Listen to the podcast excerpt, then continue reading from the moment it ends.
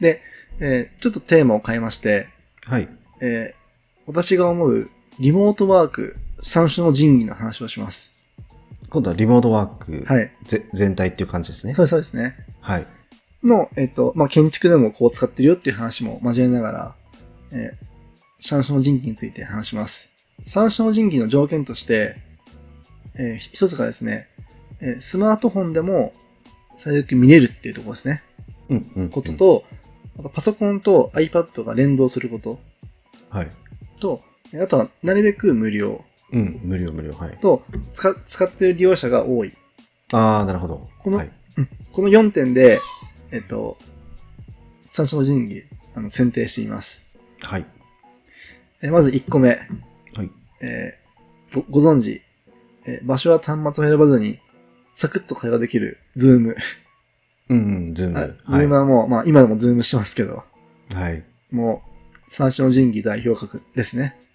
確かに今の条件満たしてますね。はい。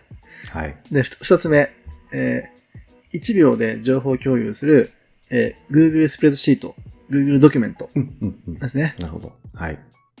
これ以外にあの、まあ、まあ我々って言うとライターとか我々ってよく使ってますけど、はい。はい、工務店さんだと、えー何それ超便利じゃんっていう感じで、ああ、そうなんですか。やっはい。これ紹介するときに喜ばれる時もあります。ぱオフィスメインなんですかね。そうですね。ワードエクセルが多い多いので、うんうん今の議事録、ワードでしないで、もうドキュメントにして、みんなで書いたらいいじゃんって言ったりとか、何それみたいはなはは感じになったりとか、はい。しますね。共有力がすごいですよね。手軽さっていうか。そうですね。うん。なので結構それは、あの、私説明してお勧めしています。はい。はい。うん。そして三つ目。えー社内、社、社内、社外のコミュニケーションが、えー、過密になる、えーチャットワーク。お、チャットワーク。はい。はい。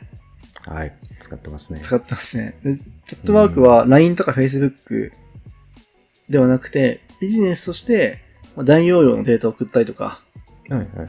えータスク、タスク管理とか、うん。そうですね。ちょっとした。うん。で、スマホでも最悪見えるので、そういうところは非常にこう便利かなと思いまして。なんで、三種の時期には実は LINE が入んないんですよね。はいはいはい。LINE が。はい。で、ライ特にこの社会とのコミュニケーションっていうのが、えっと、工務店業界ではトレンドになってまして、うーん。例えば、社員以外の、例えばパートナーと何かを作るとか、はいはいはい。えーそういうのが増えてきましたので、はい。そういう時に、なんか、LINE というのはいいかないし、うん。メールでもなんか CC なんかあれだし、みたいな感じで、うんうんチャットワークでサクッと打ち合わせが、サクッとこうコミュニケーション取れるというところが非常に人気ですね。結構建築業業界の皆さんはチャットワーク人気ですかうん、結構使ってる方多い多いですね。はい。はい。これら3つが、えー、三種の神器というふうに言われていて、はい。これはもう、まあ、我々から、斉藤さんと私はもうなんか毎日触ってますよね。そうですね。はい。この3つはもう毎日触らない日がないんじゃないかとうん。思うぐナらイいスナに触りまくってると。うん。まあ、例えばなんか、よく DX とか、リモートワークとかっていうと結構高度なことを考えますけど、はい意外にこういうなんか小技、地道な技みたいなやつでも結構、そうですそうです。うん、工務店さん喜ばれる可能性が高いので、お私ーもなるほごど紹介したりとか、整理したりとか、うんえー、とズームも結構こういう風に使うと、打ち合わせで使うといいよとか、うん。えーそういう話はなんかしたりとかありますね。えーではですね、この、ノマドワ建築のノマドワークみたいなところが、まあ、はい。できていくと、まあ、どういうメリットがあるかなっていうところも整理していきいきましょはい。う。まあ、一つは、あの、場所の制約がなくなりますので、えっと、例えば、建築業界はどうしても現場に行く必要があるんですよね。ああ、はい。はい。はいはい。まあ、雨が降ろうが雪が降ろうが、その時に現場に行くんですよ。 うんうん はい。その時にですね、会社に、例えば図面ファイルがあると、はい。大雪の時、新潟雪降りますんで、うん。会社に行って、会社の雪雪かきをして、はい。で、会社からそのファイルを取って、また現場に行って、現場の兵器をして入るんですよね。はい。大変ですよね。大変ですね。でも iPad に図面が全部入ってれば、チェックリストが入ってれば、極論家からもう今日直直行してもいいですよね。うんうんうん、なるほど。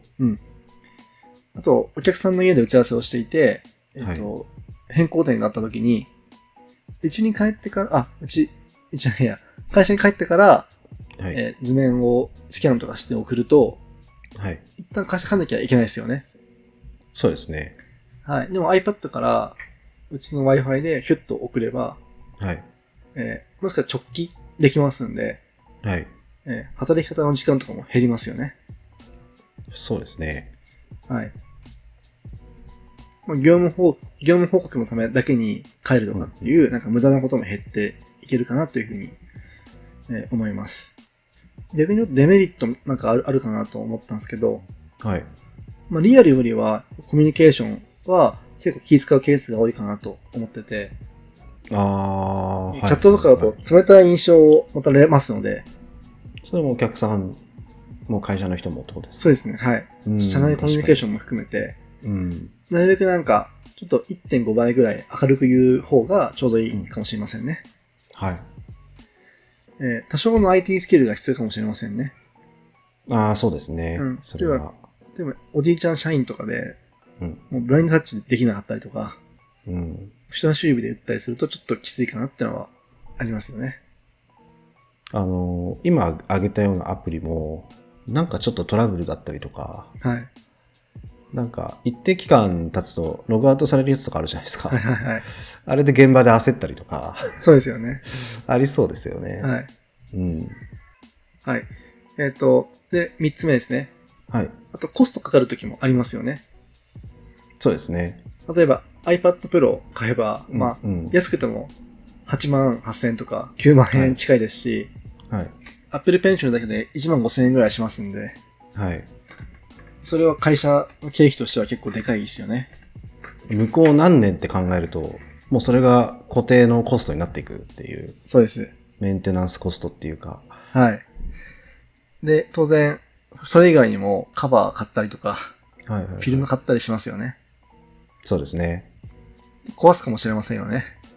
壊すかもしれないです。雨に濡たりと壊れるかもしれないはい。まあそういうのも含めると、まあ、結構、まあ、会社としては、まあ、便利グッズへの投資みたいなのが結構大事かなと思います。うん。セキュリティとかですかね、やっぱ。そうですね。うんやっぱ、り iPad 盗まれるのが一番きついです。 あそっか、そういうぐ、あれか。あのアナログアナログっていうか、あの、フィジカル的な、はいあれですね、 意味ですね。はい。結構今、オンラインの話を僕は一瞬したんですけど。 でも、 フィジカル的あのな、盗まれフるか。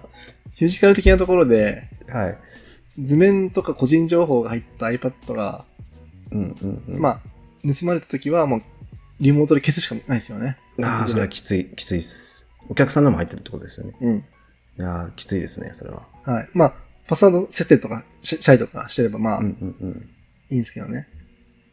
まあ、そういうのがやっていけると、なんか、新しい、なんか世界みたいなのが、見えるんじゃないかなっていう感じがします。はい。はい。まあ、ノマド建築ってのを意識していくと、えー自分の家とか、カフェとか、新幹線とか、公園とか、うんうん。例えば現場現場。はい。現場にちょっといて、ちょっとなんか、職人さんが来るまで30分時間が空くとかあるんですよね。ああ、なるほど。はい。その時に iPad で、さっきの続きっていう感じで図面チェックとかででできるんですよね。確かに。はい。それも有効な時間の使い方ですよね。はい。あと、建築の人は結構ブラック体質が結構多かったり、長時間労働ってのがあったりしたので、うん。家族と過ごす時間とか、子供の行事とかに参加しやすくなりますよね。そうですね。はい。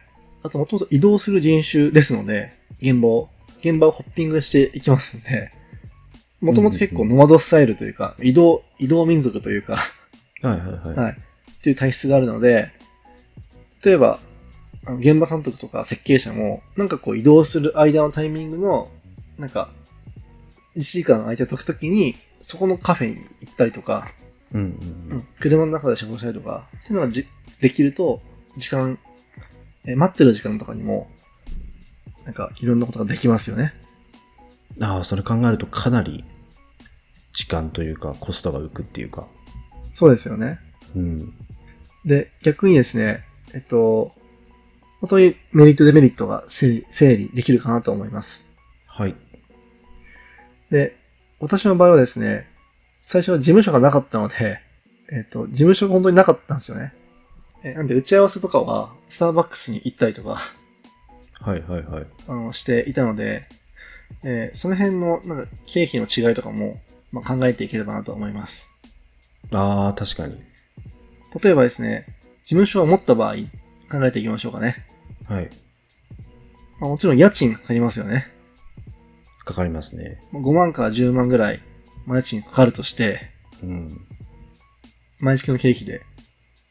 で、電気と水道もかかりますよね。まあ、6000円とか1万円とかかかりますよね。まあそうですね。かかりますね。で、社員のみんなの、まあ、駐車、駐車料金もいりますよね。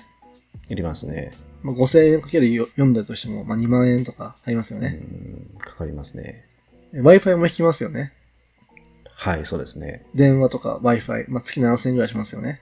はい。でコピー機とファックス、複合機で買っていけば、まあ、月1万とかかかってきますよね。リースとしても。そうですね。はいかかりますね。で、初期投資としては、まあ、資金、礼金、仲介とかで、まあ、うんうんうん家賃の3倍とか4倍とか、はい15万とか30万ぐらいかかりますよね。で事務所の、もし事務所を持てば、事務所の改装費とかも、まあ当然建築なんで、こだわったりするから、100万ぐらいかかりますよね。うん。 うんそこ結構大きいですね。大きいですね。そこはなんか、大きいですね。うん、ちょろっとったわけにはいかないので、はい。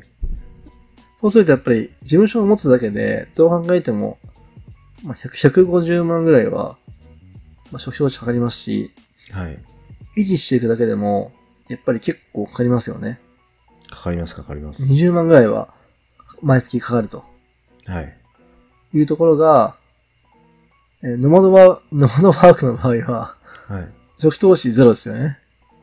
ああ、そういうことか。はい。経費としては、まあ、カフェでやるとしたら、そのカフェ代、うスターバックスのコーヒーですよね。はい。まあ、コーヒー、相手の分もおごるとして、うん。えーアイスコーヒー S であれば、あまあ、トールサイズとしても500円以下ですよね。はい。まあ、それがなんか、週2回ぐらいスターバックスにいたとしても、うん。まあ月1万円はしないですよね。そうですね。はい。一つはやっぱ1万円ぐらいなんですよ。かかる経費が。うん。 20万円 VS1 万円と。全然そっちの方が、そっちってか、あの、後の方がいいですね。いいですよね。まあ、セブンイレブンでプリントするとコスパが悪いって言われるんですけど、例えば1万100円とかしちゃうんですよね。カラーで A さんでだ出すと。うもん、うん、確かに。う10万出して2000円と思うけど、まあ、そんな、2000円であれば、リースの、えっと、プリンター、コピー機買うと1万円しますんで、はい。ままだまだいけますんで、あとファックスも来ないですしね。余計な営業ファックス。うんうんうん。そういうのもいいとこかなと思います。はい。